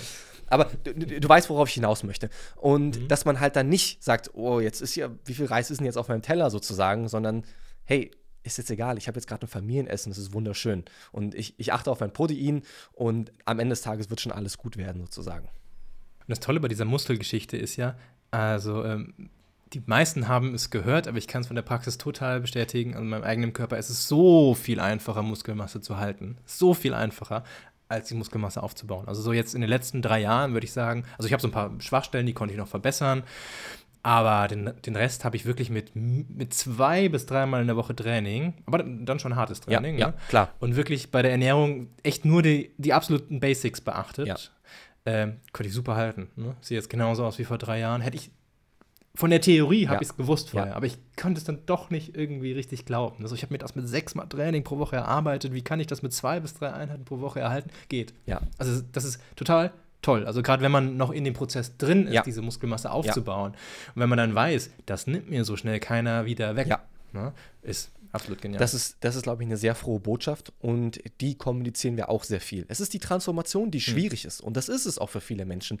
Und wenn man mit 15, 16 Kilo zu viel auf den Hüften startet und in dieses Meer und diese Flut der Informationen hineinkommt, aus Erwartungshaltung, aus Hoffnung, aus Überforderung und überhaupt nicht weiß, wo oben und unten ist, muss ich auf Zucker verzichten, wie schlimm ist das alles, ah, ist, muss ich intermittierendes Fasten machen, ist das die einzige Methode, um Fett zu verbrennen, Low Carb sind Kohlenhydrate komplett böse, äh, muss ich dies, muss ich jenes machen, muss ich nachts aufstehen und Proteinshake trinken, solche ganzen Sachen, wenn man da erstmal durchsieht und sich durch, diesen, durch diese Informationsflut durchkämpft und dann natürlich auch durch diese etwas härtere Zeit des Kaloriendefizites in Kombination mit dem Krafttraining, wird man am Ende an, einem, an einer neuen Pforte herauskommen und sagen, hey, jetzt ist alles viel leichter. Und es ist die Transformation, die schwierig ist. Das Halten ist viel einfacher. Also gerade das Halten der Muskelmasse. Ich finde es ein bisschen schwieriger ist es dann doch mit der Ernährung aber auch meistens nur, wenn man irgendwas falsch gemacht hat während der Diät. Ja. Also zu krasse Crash-Diäten. Ja. Ne? Dann kommt ne, Jojo-Effekt, bla bla. So, ja, Zeug, ne? super, dass du den Punkt ansprichst. Da gebe ich dir nämlich zu 10.000 Prozent recht. Desto flexibler und nachhaltiger die Ernährung bzw. Die, das Kaloriendefizit, also diese Diät, das Körperfettanteil mhm. abwerfen, gestaltet wurde, desto langfristiger wird das auch sein. Natürlich, wir haben einen kleinen, einen kleinen Peak, der wahrscheinlich danach wieder nach oben geht vom Körperfettanteil, 1, 2, 3 Prozent sozusagen. Wenn wir aber dann natürlich auch mehr Muskulatur haben und uns grundsätzlich mehr bewegen, liegen da Welten dazwischen. Und viele Leute haben ja im Grunde Angst, dass wenn sie zum Beispiel sagen, okay, ich nehme 10 Kilo ab und trainiere jetzt ein halbes Jahr und verliere in dieser Zeit diesen, diese Menge an Körperfettanteil, dass jedes Kilogramm, was im nach dieser Transformation wieder nach oben geht, dass das ja ein Schritt ist zurück in das alte Ich, wo ich nie wieder sein wollte. Aber das stimmt ja nicht. Und die, die Kilos, die auch wieder dazukommen, sind natürlich auch erstmal wieder vollere Glykogenspeicher, sind auch dann wieder oder äußert sich dann wieder in besseren Trainingsleistungen, in einem etwas besseren Muskelaufbau wieder sozusagen. Und selbst wenn die Waage dann ja wieder ein bisschen nach oben geht, bewegen wir uns ja zeittechnisch nicht rückwärts. Und das beobachte ich sehr häufig in der Praxis. Und das ist, glaube ich, für viele eine, eine eine heilende Botschaft, auf die es sich lohnt, hinzuarbeiten und weiterhin in den Prozess zu vertrauen und dass man eine gewisse Gewissheit hat, dass es tatsächlich eine langfristige Lösung gibt, die nicht darin besteht, dass ich jeden einzelnen Tag im Kaloriendefizit sein muss. Man muss eine gewisse Zeit lang, ohne Frage, aber nicht, wie du sagst, nicht umgekehrt. Nicht Monate, nicht neun Monate Diäten und drei Monate entspannen, mm. sondern eher umgekehrt. Rosenkranz Mink fragt, äh, eine Frage, die sicherlich viele haben. Skinny Fat, Balken oder Cutten? Was sagst du dazu? Das ist eine Frage der Philosophie, wie man es tatsächlich sieht. Ich würde eher das Lager einschlagen, dass man zuerst den Körperfettanteil reduziert. Es ist natürlich eine Frage der Ausgangssituation. Und wenn man, man es gibt auch gewisse Voraussetzungen, wo jemand wirklich sehr arg wenig Muskulatur hat. Warum bin ich dennoch eher ein Fan davon, zum Beispiel mit den Kalorien auf Erhaltung zu gehen und eher zum Beispiel eine Body Recomposition anzustreben? Das heißt langsamer Fettverlust und ein moderaterer Muskelaufbau sozusagen, wo wir ganz klar wissen, das funktioniert auf jeden Fall. Was ich als Coach häufig beobachte, beziehungsweise was, was, was man sehen möchte, ist, dass sich tatsächlich was tut. Dass sich wenn ich was ändere, zum Beispiel meine Ernährung, dass ich meinen Körper auch tatsächlich verändern kann. Und das, glaube ich, vermissen viele Leute, die aktuell sich als Skinny Fat definieren würden, dass sie gewisse Dinge probiert haben, zum Beispiel Saftfasten oder ich mache eine Detox-Kur oder was ich auch immer im Internet gelesen habe. Ich gehe viel joggen zum Beispiel und mache vielleicht nur ein, zwei Mal die Woche Krafttraining, solche ganzen Sachen. Was so typische Voraussetzungen für eine Skinny-Fett-Ernährung. Ja? Zu wenig Kalorien, zu wenig Protein, zu wenig Krafttraining und wenig Flexibilität. Ich beobachte jedoch häufig, dass wenn man den Körperfettanteil reduziert und sich erste Muskeldefinitionen ergeben, dass das die Leute so sehr huckt, dass sie dann sehen im Spiegel und, und sagen, oh, da ist ja auf einmal eine, eine, eine Ader an meinem Oberarm. Ich sehe auf einmal meine oberen Bauchmuskelansätze und mein Hüftfett ist auch irgendwie e-, weniger geworden sozusagen. Ich sehe ein bisschen kantiger aus. Ja, vielleicht ist man etwas dünner geraten jetzt, wo man sagt, ja, dir fehlt es jetzt schon an Muskulatur, du bist jetzt ein Lauch in Anführungsstrichen. Also um jetzt ganz böse auszudrücken, dass es das Worst-Case-Szenario ist. Was aber häufig viel eher passiert ist, und wir haben viele Leute in der Community gehabt, wo man am Anfang nicht glaubt, dass eine Körperfettanteilreduzierung sich in einer so optischen Verbesserung widerspiegelt. Was dann hier häufig eher passiert ist, dass die Leute einen realen Beweis im Spiegel dafür sehen, dass sich tatsächlich was tut, was sie dann motiviert, da am Ball zu bleiben, weiter zu trainieren und den Muskelaufbau weiter zu verfolgen. Während wir auf der anderen Seite, wenn man sagt, okay, du nimmst jetzt noch weiter zu und wir fokussieren uns jetzt zu 100% auf den Muskelaufbau, was halt auch leider wieder einen gewissen kleinen Aufbau an Fettmasse mit sich bringt, dass hier vielleicht die Leute nach acht bis zehn Wochen sagen, na ja, ich werde schon stärker, irgendwie geht es in die richtige Richtung, aber ich sehe nicht so viel. Und das enttäuscht mich. Und jetzt mache ich wieder was anderes. Denn man hat, man hat mal zu mir gesagt, Muskel, Mus, Muskulatur beim Wachsen zuzugucken, ist so, als ob man Gras beim Wachsen mhm. zuguckt. Mhm. Ich finde, das ist eine massive Untertreibung. Und Gras wächst verhältnismäßig verdammt schnell im Gegensatz zur Muskulatur sozusagen. ja. Körperfettanteil reduzieren funktioniert aber fast besser als Gras wachsen, in Anführungsstrichen, um bei der Metapher zu bleiben. Und dann haben diese Menschen einen Beweis in ihrem echten Leben, dass sich tatsächlich was verändern kann, was dann langfristig oftmals die Adherenz stärkt, beziehungsweise das Durchhaltevermögen und dass sie weiter diesen Weg gehen und weiter in den Prozess vertrauen. Das wäre meine Antwort darauf. Hm, ja, finde ich gut. Um, ähm, Path of the. Ich, ich lese jetzt die Ja. Instagram-Fragen alle vor, denn wenn ich auch immer meinen Senf dazugebe, dann sind wir nachher noch fünf Stunden dran. Kann ich aber genauso unterschreiben, würde ich auch so sagen. Ähm, Path of the Artist fragt oder sagt: Ich kann nicht kochen, es macht mir null Spaß. Wie kann ich meine tägliche Ernährung bewerkstelligen? Also, mir macht Ko Kochen übrigens auch null Spaß, aber ich kann es ein bisschen. Das ist eine tolle Frage. Ich bin jemand, der relativ gerne kocht und okay, das ist eine, eine gute Frage, aber eine schwierige Frage. Ich glaube, ich würde auch hier den Ansatz wählen, dass man sich auf das einigt, was man tatsächlich machen kann. Was man, wo man sich überlegt, okay, was bin ich in der Lage zu tun und was würde ich auch tun sozusagen. Und das muss nicht heißen, dass ich mich in die Küche schneide, mein Obst schnipsel oder was auch immer oder große komplizierte Gerichte abkoche sozusagen. Hier wäre meine Antwort bzw. die Strategie, die wir lehren, wir fangen ganz klein an.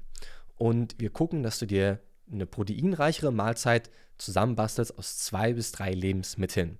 Und sei das nur, dass du einfach eine Stulle nimmst und da Lachs drauf packst sozusagen. Dann hast du, okay, wir haben jetzt eine proteinreiche Mahlzeit gehabt und dazu isst du noch einen Apfel oder was auch immer. Ein Stück Müsli sozusagen. Und wenn man eher von diesem Minimum kommt, was kann ich machen? Was bin ich auch in der, also was bin ich bereit auch tatsächlich zu tun, dass ich dann mit der Zeit die Bereitschaft erhöht, auch zum Kochen sozusagen. Und wir haben sehr viele Leute in der Community, die ebenfalls nicht gerne kochen und Gemüse wie die Pest hassen, die dann allerdings nach Monaten und Wochen des Trainings und der Umstellung phasenweise zu dem Schluss kommen, wow, ich esse total gerne Gemüse und das eine Mal am Tag mich in die Küche zu stellen und zu kochen, kriege ich tatsächlich auch hin. Es, es braucht es nicht sozusagen und man kann auch mit wenigen Zutaten auf seine Kalorienmenge kommen, Überschuss wie Defizit sozusagen und auf seine Proteinzufuhr und auch einen gewissen Teil mit eher verarbeiteteren Produkten hier arbeiten. Mein Appell wäre es aber zumindest lang, mittelfristig ja nachzustreben, einmal am Tag zu kochen. Und dann ähm, kriegt man das, glaube ich, ganz gut auf die Kette. Was ich auch empfehlen kann, ist ähm, äh, ein, eine Frau, die für einen kocht. Also das ist super. Ja, Das machen wir so, das ist toll. das, das klingt noch besser sozusagen, wenn man einen Lebenspartner hat. Genau. Das ist, ja, ich weiß nicht, ob das eine allgemeine Empfehlung ist, die man aussprechen kann. ähm, aber wenn es da jemanden gibt, umso besser. Ja. Der Dennis fragt, ähm, was macht, nee, wann macht eine Trainerlizenz Sinn für ambitionierte Hobbysportler? Hobbysportler. Also als Hobbysportler sehe ich eine Trainerlizenz nicht als notwendig. Ich sehe Weiterbildung als ganz klar notwendig. Wenn es jetzt aber nicht das Bestreben sein sollte, das beruflich zu machen, glaube ich nicht, dass es notwendig ist, eine Trainerlizenz zu machen. Denn man findet wunderbares Wissen im Internet oder in Form von Büchern, Trainingsplänen, ja, vielleicht auch eher in Form eines Coaches. Ich denke, er hat das bezogen auf, ähm, auf die Online-Trainer-Lizenz. Also ich hatte vor einem, vor einem Dreivierteljahr habe ich mit Ben Sattinger Mhm. gesprochen und Ben hat gesagt, dass die meisten seiner Kunden tatsächlich keine Trainer Mhm. sind und auch keine Trainer werden wollen und es einfach nur für sich selbst machen. Also ich vermute, dass sich Dennis, dass sich Dennis darauf bezieht, auf Verste Trend. Verstehe ich, verstehe ich. Ich hatte damals auch eine Mhm. Online-Trainerlizenz gemacht, in, in, in der Hoffnung, dass ich selber besser trainiere. Natürlich, verstehe ich voll und ganz. Natürlich ist es aber ein, ein also je nachdem, was für eine Lizenz man auch tatsächlich macht, es wird ja von, geht ja von relativ oberflächlich, also wenn man etwas tiefer in der Materie ist, bis hin zu super spezifisch sozusagen. Ja, ist natürlich die Frage, welchen Weg man gehen möchte und an welcher Stelle man glaubt, man das notwendige Wissen zu erfahren, um sich zu transformieren, um vielleicht seinen liebsten und engsten Menschen helfen zu können. Und hier glaube ich, dass eine Trainerlizenz nicht notwendig ist. Es ist sicherlich keine schlechte Sache, schaden wird es auf gar keinen Fall. Ich glaube, dass es hier charmantere, günstigere und zeiteffektivere Wege der Weiterbildung gibt, sozusagen. Und das wäre erstmal meine Empfehlung. Wenn man das natürlich beruflich verfolgen möchte, ist, es durchaus sinnvoll, diesen Weg einzuschlagen. Hm. Der Jens Paul fragt, ich glaube, das ist eine Insiderfrage. Was hält er von Fleiß am Kabel? Zwinkers mal. Es ist eine, okay. es ist eine Insiderfrage. Es ist eine absolute Insiderfrage. Das liegt darin, dass ich kein großer Fan von Fleiß am Kabelzug bin, was auch wieder hier im richtigen Kontext betrachtet werden muss. Ja, wir hatten vorhin eingangs der Podcast-Episode, äh, beziehungsweise sind wir zu dem Konsens gekommen, dass es ja nicht die eine Übung für den Muskelaufbau gibt, was auch impliziert, dass es nicht die eine schlechte Übung für Muskelaufbau gibt, sozusagen. Die Realität ist allerdings leider häufig, dass wenn ich ins Fitnessstudio gehe, ich immer, immer eine Gruppe junger Burschen sehe, die 60 Grad nach vorne gebeugt, voll auf Anschlag, zwei Zentimeter entfernt vom Spiegel, sich die Fleiß raushauen sozusagen, absolut unkontrolliert das Ganze machen, in, in, in, in keinem Trainingssystem diese Übung unterbringen und das als die primäre Brusthypertrophieübung nutzen. Da, da denkt keiner dran, Bankdrücken zu machen. Das wird vielleicht alle 14 Tage mal gemacht und dann wird da wenig Gewicht aufgeladen beim Bankdrücken. Anstatt sich also auf die progressive Überladung in diesen Grund- und Verbundübungen zu fokussieren, meine Beobachtung, kann man mich gerne lynchen oder steinigen dafür, aber da kommt diese, dieser Insider-Joke her, sehe ich sehr viele Männer, junge Männer, aber auch ältere Männer, die einfach böse im Spiegel aussehen wollen und deswegen diese Fleiß machen mit einer katastrophalen Übungsausführung, einer nicht standardisierten Übungsausführung, das Nicht-Tracken des Gewichts und der nicht der, der, einer fehlenden Anwendung der progressiven Überladung und dann wundern sich diese Leute, dass es einfach nicht vorangeht. Natürlich ist das eine Übung, die total geil aussieht. Wenn du überdurchschnittlich viel Muskulaturmasse hast, wenn du bei 6% Körperfettanteil bist und dann jede Brustmuskelfaser arbeiten siehst. Sieht super geil aus. Aber ich glaube, das wird oft missverstanden. Und äh, hier ist eher, glaube ich, die Gewichtung in der Praxis, die zu dieser Insider-Frage oder zu diesem Insider-Joke führt. Und das hat es damit auf sich. Aber hey, die bewegen sich so viel bei dieser Übung, dass da gewiss mehr Muskeln stimuliert ja. werden als beim Bankdrücken. Ja, die Frage ist ja nur, ob das zielführend ist dann tatsächlich, ja. Und äh, welcher Muskel wirklich getroffen werden sollte. Oder ja, vielleicht kommen wir auch zu dem Fazit, dass Fleiß die beste Ganzkörpertrainingsübung ist. Ich, beste Grund, ganz ja, genau. Ja. Nicht, ist nicht, also, eine absolute Grundübung, fast wie Kreuzheben eigentlich. Beansprucht den fast mhm. den gesamten ja. Körper ähm, es, ist, es ist im richtigen Kontext ist es auch keine schlechte Übung. Ja? Wenn man, wenn man, wenn man, weiß ich nicht, zum Beispiel in drei Intensitätsbereichen denkt, sch schweres Training, ja, vier bis sechs Wiederholungen, dann acht bis zwölf für Verbundübungen reserviert und dann sagt, okay, ich will jetzt einfach noch Volumen raufkriegen mit dieser Isolationsübung und gleichzeitig so wenig wie möglich Ermüdung anhäufen und mache jetzt in einem höheren Wiederholungsbereich super kontrollierte Fleiß am Kabelzug sozusagen da muss man sagen, das ist ja nicht schlecht. Das, das kann ja in der, in der intelligenten Trainingsplanung absolut sinnvoll sein. Nur die Praxis beweist das oder bestätigt das oftmals leider nicht. Da kommt das her. Mhm. Äh, Sancho Pancho fragt: Ernährung und vollkontinuierliche Schichtarbeit. Wann, wie essen und schlafen?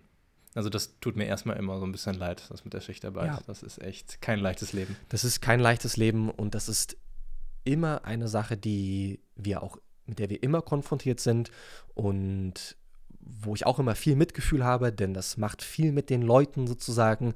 Und ja, manche von uns sind in dieser Situation, haben auch sehr viel Verantwortung, Ärzte zum Beispiel, beziehungsweise einfach Leute, die grundsätzlich im Krankenhaus helfen, die sich sehr über ihre Gesundheit bewusst sind sozusagen und dann halt aber trotzdem in Schichtarbeit arbeiten müssen. Und in all den Jahren, vielleicht kannst du mir gleich noch deine Meinung sagen, sind wir nicht auf die perfekte Lösung gekommen. Es gibt keine Universallösung für das Thema Schichtarbeit. Die Kalorien gelten ganz genauso. Die, das, das, Zeitfenster scheint sich einfach zu verschieben. Und wir haben viele Leserinnen und Leser und auch Teilnehmer der 90-Tages-Challenge, die Fantastisches erreichen, mit und trotz Schichtarbeit. Diese Leute probieren oftmals etwas den Schlaf nachzuholen, am Nachmittag oder am Morgen, je nachdem, wann dann die Schicht vorbei ist. Oft wechseln die Schichten ja auch, dass es äh, mhm. nicht immer alles so planbar ist, aber das ist das Bestreben, was wir in der Praxis sehr häufig beobachten, mit der Empfehlung, so gut es geht, vor allem den Schlaf nachzuholen, beziehungsweise so früh wie möglich ins Bett zu gehen, wenn man weiß, man muss auch verdammt früh wieder raus, sozusagen. Es wird funktionieren. Allerdings glaube ich, dass hier jeder eine gewisse Form der Selbstverantwortung mitbringen muss und zumindest Trost findet in der Gewissheit, dass es trotzdem funktionieren wird, auch wenn es keine Universallösung gibt. Was ich ihm empfehle, ist, das hast du auch gerade schon angesprochen, einen ganz großen Fokus auf die Schlafhygiene zu legen, ja. also noch mehr, noch als mehr. es ein in Anführungszeichen normaler Mensch machen würde. Also sowas wie, dass das Zimmer wirklich, also wenn ich jetzt abends um 11 Uhr ins Bett gehe und ich bin das gewohnt, okay, dann ist das viel einfacher, als wenn ich jetzt zum Beispiel morgen mal um 3 Uhr nachmittags, wo es noch total hell ist, vielleicht im Sommer dann auch ja. warm und hell ist draußen, dann auf einmal müde werden zu müssen innerhalb von einer Viertelstunde, ja. ne, damit ich dann eben auf meine 8, 9 Stunden Schlaf komme. Ähm, also da dann ganz krass drauf zu achten, dann wirklich auch schon um 2 Uhr nachmittags tatsächlich das Zimmer anfangen ja. zu verdunkeln, also simulieren, als ob jetzt gerade die Sonne untergeht und ähm, zu hoffen, dass Melatonin ausgeschüttet wird und ähm, dann wirklich kühles Zimmer, vielleicht Blaulichtblockerbrille und ähm, ich weiß nicht, wie deine Meinung dazu ist, aber man könnte es mal probieren, mit äh, Melatonin eben einzunehmen. Ne? Ich persönlich kann es nicht machen, weil ich Albträume bekomme. Ähm, hast du das mal gehört? Nee. Also ich, hab, ich, bin gefühlt der Einzige, der das hat. Aber das tut mir leid. Ich, okay. ich kenne das manchmal in Kombination mit Magnesium, dass Magnesium-Albträume. Ja, das habe ich auch. Äh, ähm, mhm. das trifft mich ein bisschen. In, oh, okay. Das Magnesium. Immerhin mal einer. Mhm. Da, da, da gibt es auch ein bisschen Literatur, dass Magnesium Albträume begünstigen kann bei mir, also ich, ich bin ein großer Verfechter von Melatonin. Ich nehme das mhm. so gut wie jeden, jeden Abend zu mir und mir hilft das immens. Und ja, ich gebe dir da komplett recht. Ne? Du hast jetzt die großen Rahmenbedingungen aufgezählt, die den Schlaf begünstigen. Dunkelheit, eine gewisse Form der niedrigen Zimmertemperatur, dass die Körperwärme einfach etwas runtergeht sozusagen. Ja, versuchen sämtliche äh, blauen Lichtquellen zu eliminieren, in Form von Blaulichtblocker am Telefon, am Laptop oder eine Brille aufsetzen sozusagen. Ja, und notfalls versuchen mit Supplementen zu arbeiten. Da gibt es ein bisschen, was man, was man machen kann. Und ja, da gebe ich dir absolut recht. Versuchen einfach noch mehr hier richtig zu machen, was die Schlafhygiene angeht und versuchen, jede einzelne Stunde zu nutzen, die den Schlaf fördern kann, sozusagen. Hm. Caro fragt, am Bauch abnehmen und am restlichen Körper Muskelmasse aufbauen, ist dafür die 90-Tage-Challenge geeignet? Yes, dafür ist die 90-Tages-Challenge geeignet. Jetzt fragen Sie sich bestimmt, wir hatten das heute schon oftmals angesprochen, was ist genau die 90-Tages-Challenge? Mhm. Die 90-Tages-Challenge ist im Grunde unser Transformationswettbewerb. Ich hatte, vor, Wettbewerb. Ich hatte vorhin schon gesagt, ne, wir sperren uns quasi drei Monate ein, online und ziehen knallhart durch äh, wenden all die wissenschaftlichen Parameter an in der Ernährung, im Training und motivieren uns jede einzelne Woche gemeinsam. Und hier ist die 90-Tages-Challenge perfekt dafür. Und was wir oftmals beobachten, auch bei sehr vielen Frauen, ist natürlich eine Body Recomposition im Sinne von einem leichten Muskelaufbau und mit einem mit einer starken Reduktion des Körperfettanteils. Und wer Bauchfett verlieren möchte, für den ist die 90-Tages-Challenge optimal geeignet. Und danach geht es weiter mit eher dem proaktiven Muskelaufbau dass da auch noch mehr Muskelmasse draufkommt, sozusagen mit der eher intuitiveren Ernährung, über die wir uns vorhin sehr lang und ausgiebig unterhalten haben. Sascha fragt, wie nehme ich kontrolliert zu? Ich esse 4500 Kalorien und nehme nicht zu. Ich bin 1,94 groß und wiege 84 Kilo. Wow, 4.500 Kalorien und keine Zunahme ist eine Hausnummer. Bei solchen Aussagen gibt es erstmal grundsätzlich zweierlei Antworten. Die, die erste Antwort ist, oder beziehungsweise der erste Zweifel, es gibt immer diesen, diesen Zweifel. Stimmt das auch? genau, stimmt das? Bist du dir sicher, dass du wirklich jeden Tag 4500 Kalorien isst? Denn 4500 sind wahnsinnig viel tatsächlich. Mhm. Natürlich, diese Person scheint jetzt hier sehr groß zu sein. Was hatten wir? 1,94. Und da ist natürlich ein gewisser Kalorienverbrauch vorhanden. Ne? Vor allem, wenn man vielleicht eher körperlich aktiv arbeitet, dann kommt bestimmt schon ein gewisser Kalorienverbrauch zusammen sozusagen. Wenn wir mal davon ausgehen, dass das tatsächlich der Realität entspricht und dass solch eine Person bei der Größe und bei der Kalorienmenge tatsächlich nicht weiter zunimmt, ist die harte Antwort halt immer leider, ja, noch mehr Kalorien essen. Ja, wie kriegt man das häufig hin? Ich würde hier den Fettanteil erhöhen, ich würde hier primär mit Shakes arbeiten sozusagen und versuchen, ja, schnelle Kalorien irgendwie in das System zu bekommen, dass man vielleicht auf 4800, vielleicht sogar 5000 Kalorien kommt sozusagen. Und das wäre jetzt hier meine Antwort, um noch weiter zuzunehmen. Das, das hört sich nach viel Arbeit an und das ist auch verdammt viel Arbeit.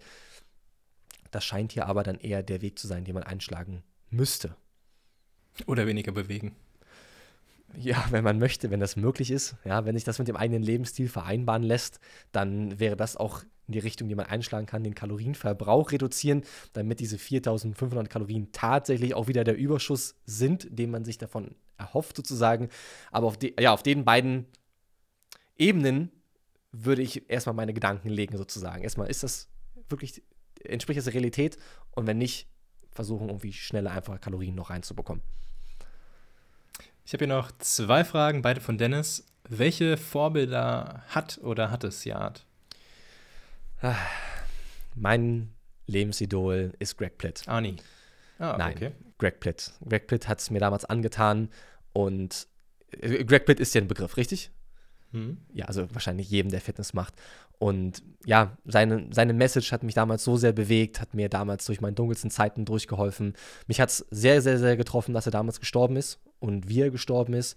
War das ein Bahnunfall, Zug oder irgendwie so? Er ist, er ist vom Zug erwischt worden. Und das mhm. ist, war vermutlich bei einem Videodreh passiert.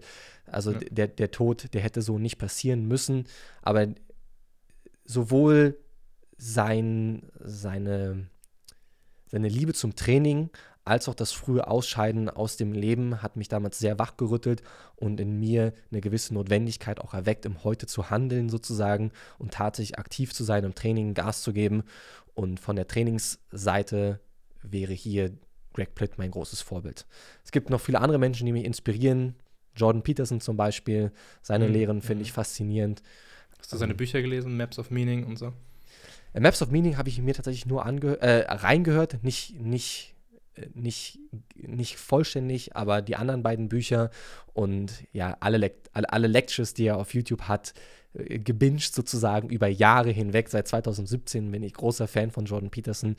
Auch und über die Bibel. Er hat da ähm, vier sehr lange Lectures und auch in sehr schlechter Qualität gibt es, wo er die Bibel komplett auseinander nimmt. Komplett. Ähm, das, das, sind nur die wenigsten Hast du es auch gehört, ja, oder? Ja, da gibt's, ja, also, okay. es gibt ja, die Lectures, eigentlich gibt, sind Vorträge, die gibt es eigentlich in sehr guter Qualität. Es gibt Gut, einmal in der. ich die schlechten Versionen, glaube ich, erwischt. Hast, hast, du das gesehen, wo er in der, wo er das in der Universität lehrt? Nee. Okay, dann kein, also ich denke, das war keine Uni. Das war schon so eine Aula, aber also jetzt nicht, nicht eine typische Uni. Nee. Nee, es gibt, es gibt die, ähm, ja, ich weiß, ich, ich habe es als, als gute äh, Qualität interpretiert. Vielleicht liegt das hier im Auge des Betrachters sozusagen. Aber nee, die, nee, war schon schlecht. Also man hat kaum was verstanden. Das okay, nee, dann vielleicht doch was anderes. Es gibt, es gibt glaube ich, zehn Videos davon. Zehn, äh, zehn, das kann gut hinkommen. Mhm. Zehn komplette Vorträge über die Bibel.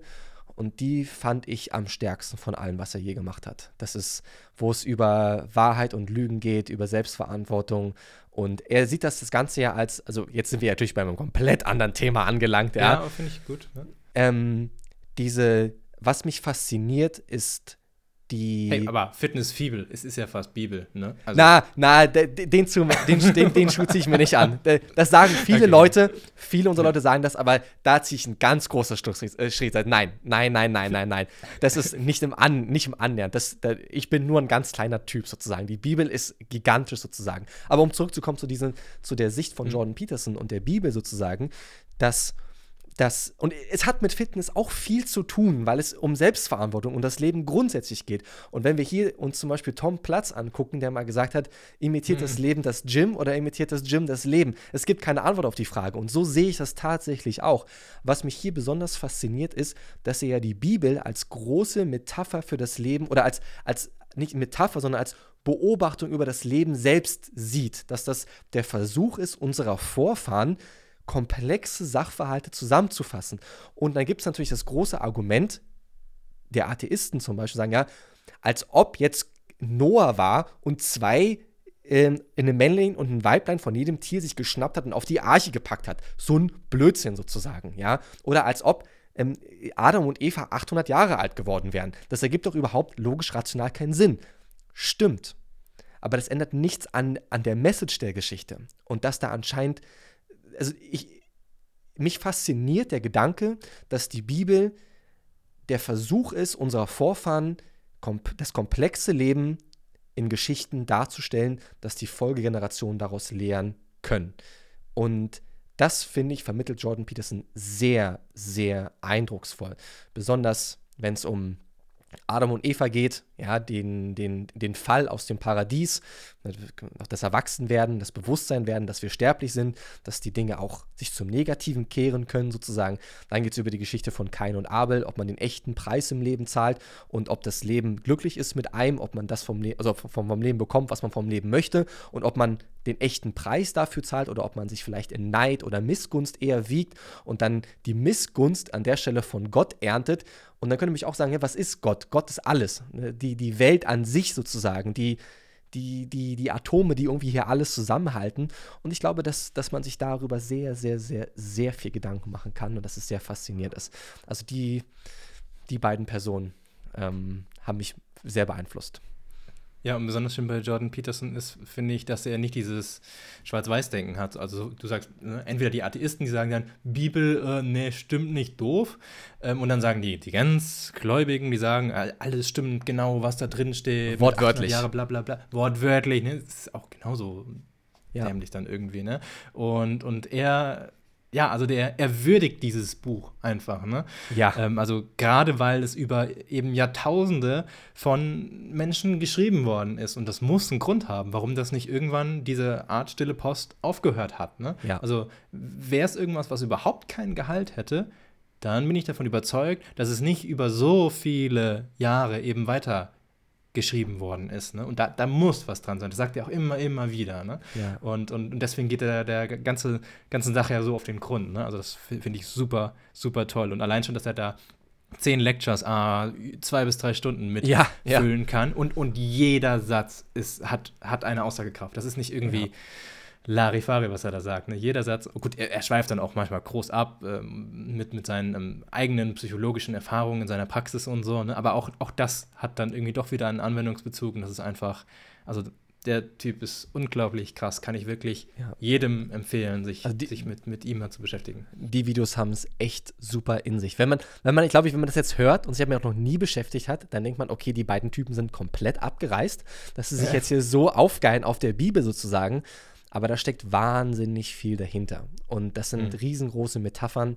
Und selbst wenn man nichts von der Bibel hält und, und er, ja, macht ja, er macht ja auch trotzdem, die ganz klare ja. Trennung zwischen Religion, Kirche und der Bibel sozusagen. Er stellt das ja ganz heraus. Die Bibel ist was Eigenes. Und die Geschichte mit dem Gott, die dort drin sind, das ist was Eigenes sozusagen. Das hat mit der Religion, da macht er einen klaren Cut sozusagen. Und dann auch wie über das Alte Testament spricht sozusagen und dann auch in der Situation, in der wir uns als Menschheit befunden haben, sind das Beobachtungen, die total Sinn ergeben. Ja, das zum Beispiel die zehn Gebote sind total sinnig. Lüg nicht und töte nicht und be, be, be, ähm, beklau nicht deinen Nächsten sozusagen. Oder du wirst Gottes Zorn erfahren, was damals nichts anderes hieß, als du bist von deinem, wirst von deinem Stamm ausgetrieben und das war's. Das war der sichere Tod für dich. Das ist vorbei gewesen sozusagen, ja. Und ja, ich, ich, ich glaube, das sind hilfreiche Rahmenbedingungen für ein ehrliches, ehrliches, aufrichtiges Leben. Auch ganz interessant ist mal, wenn er gefragt wird, glaubst du an Gott, Jordan Peterson? Schön, dass du das ansprichst, immer, ja. Ich, ich, ich, ich, ich meine, ich paraphrasiere jetzt natürlich, ich meine, er sagte, ich agiere so, als ob es ihn geben würde. So quasi. Ja. Ne? Ja. Das finde ich, find ich auch ganz schön. Okay, gut. Ja, so viel zu Jordan Peterson. Ähm, noch eine Frage hier vom, zum Schluss von, von Dennis. Warum ist die Fettabbaufibel sein letztes Buch? Stimmt das überhaupt? Ja, also die Fettverlustfibel ähm, hier ist okay. das äh, letzte Buch, beziehungsweise das neueste Buch von mir erschienen ist. Und das ist, ist es bei dir angekommen mittlerweile eigentlich? Nee, leider noch nicht. Ach, wie Aber schade. Du hast es schon recht, recht, recht früh losgeschickt, glaube ich. Ja, ich ne? verstehe auch nicht. Ja, ich verstehe auch nicht, warum wir 5. Februar. Hm, schade eigentlich, dann hättest du es zumindest mal in der Hand gehabt. Also hier mhm. hast du es mhm. zumindest mal gesehen ja, sozusagen. Es wird dann irgendwann bald bei dir eintreffen. Die Fettverlustfibel ist von dahingehend mein vermutlich letztes Buch, weil es dann den Kreis schließt. Die Fettverlustfibel ist im Grunde mein Lebenswerk. Es dreht sich primär darum, wie man Fett verliert, wie Übergewicht entsteht, wie man sauber eine wissenschaftliche Diät strukturiert, umsetzt und auch langfristig in sein Leben integriert. Also all das, was wir heute eher auf der Metaebene besprochen haben, bis ins allertiefste Detail. Fast 1000 Studien sind hier zitiert und die Strategien, die sich in der Praxis umgesetzt haben. Damit ist im Grunde der Kreis meiner Autorenkarriere erst einmal vollständig. Und ich habe über das Training geschrieben für Männer, für Frauen, für zu Hause, wir haben Kochbücher produziert, wir haben fortgeschrittene Muskelaufbaubücher. Und das letzte große Thema, was ich auch Jahre vor mir hergeschoben habe, weil ich mich nicht, noch nicht in der Lage gesehen habe, dieses Thema so zu meistern, ist die Ernährung bzw. die strukturierte Ernährung, dass man von A bis Z alles versteht, um Fett zu verlieren, um eben nicht übergewichtig zu sein, um länger sie, um, um, seine Lebensqualität, seine Lebenserwartung zu erhöhen, als auch die Gesundheitserwartung und frei von Krankheiten leben zu können. Und all darum geht es in der Fettverlustfibel. Und deswegen ist es das letzte, das letzte Buch, was ich geschrieben habe. Erstmal. Mhm, okay. Ja, ja, freut mich, dass du heute Gast auf unserem Alpha Progression Podcast warst. Und sag uns doch zum Schluss noch, wo unsere Hörerinnen und Hörer mehr über dich erfahren können. Ja, mehr über mich gibt es zu finden auf Instagram. Ich habe einen ganz normalen Instagram-Account, siat-roscher. Ansonsten habe ich auch, beziehungsweise betreiben wir eine Facebook-Page. Da erscheint relativ viel Content jede einzelne Woche. Und wer tiefer in die Thematik einsteigen möchte, dem empfehle ich die Fettverlustfibel. Gibt es auf www.fettverlust.de. Das Ganze nur für die Umkosten, das heißt für die Versand- und Produktionskosten. Ich glaube, wir reden hier von 6 Euro in dem Dreh. Dann kommt das Buch zu einem nach Hause. Es gibt auch den Shop von uns, Quantum Leap Fitness. Da kann man es auch gerne zum Vollpreis bestellen für 24,99. Und dann kann man gerne den Weg eines Fitness-Athleten einschlagen. Ihr habt die Domain fettverlust.de. Das, das ist, ist, aber krass, ne? Das ist oder? richtig. Aber ich kann mir vorstellen, dass das entweder habt ihr die schon jahrelang oder ihr musstet die teuer kaufen oder, oder sonst wir was. Haben die das noch, ist ja ein Begriff, ne? wir haben die noch nicht ganz so lange. Ja, fettverlust.de, mhm. das ja. ist es, was wir machen. Und da findet man die wunderschöne Fettverlustfibel. Okay, es ist so wie muskelaufbau.de oder bodybuilding.de, so von der Beliebtheit wahrscheinlich. Oh, nicht schlecht. Ist okay. Bisschen prägnant, ja. Fettverlust.de. Alles klar, okay. Vielen Dank. Wir hören voneinander. Mach's gut. Danke für deine Einladung, danke, dass ich hier sein durfte und allen Leuten alles Gute. Weiterhin viel Progression im Training und mit der App, würde ich sagen. Und dann hören wir uns bald wieder. Bis dahin. Wenn euch die Episode gefallen hat, teilt sie gern als Instagram Story. Denkt auch noch dran, die Alpha Progression App zu updaten, damit ihr in den Genuss aller neuen Features kommt. Habt noch eine schöne Woche und bis zur nächsten Episode. Dann vermutlich mit Alex Pürzel aus dem Das Gym in Wien.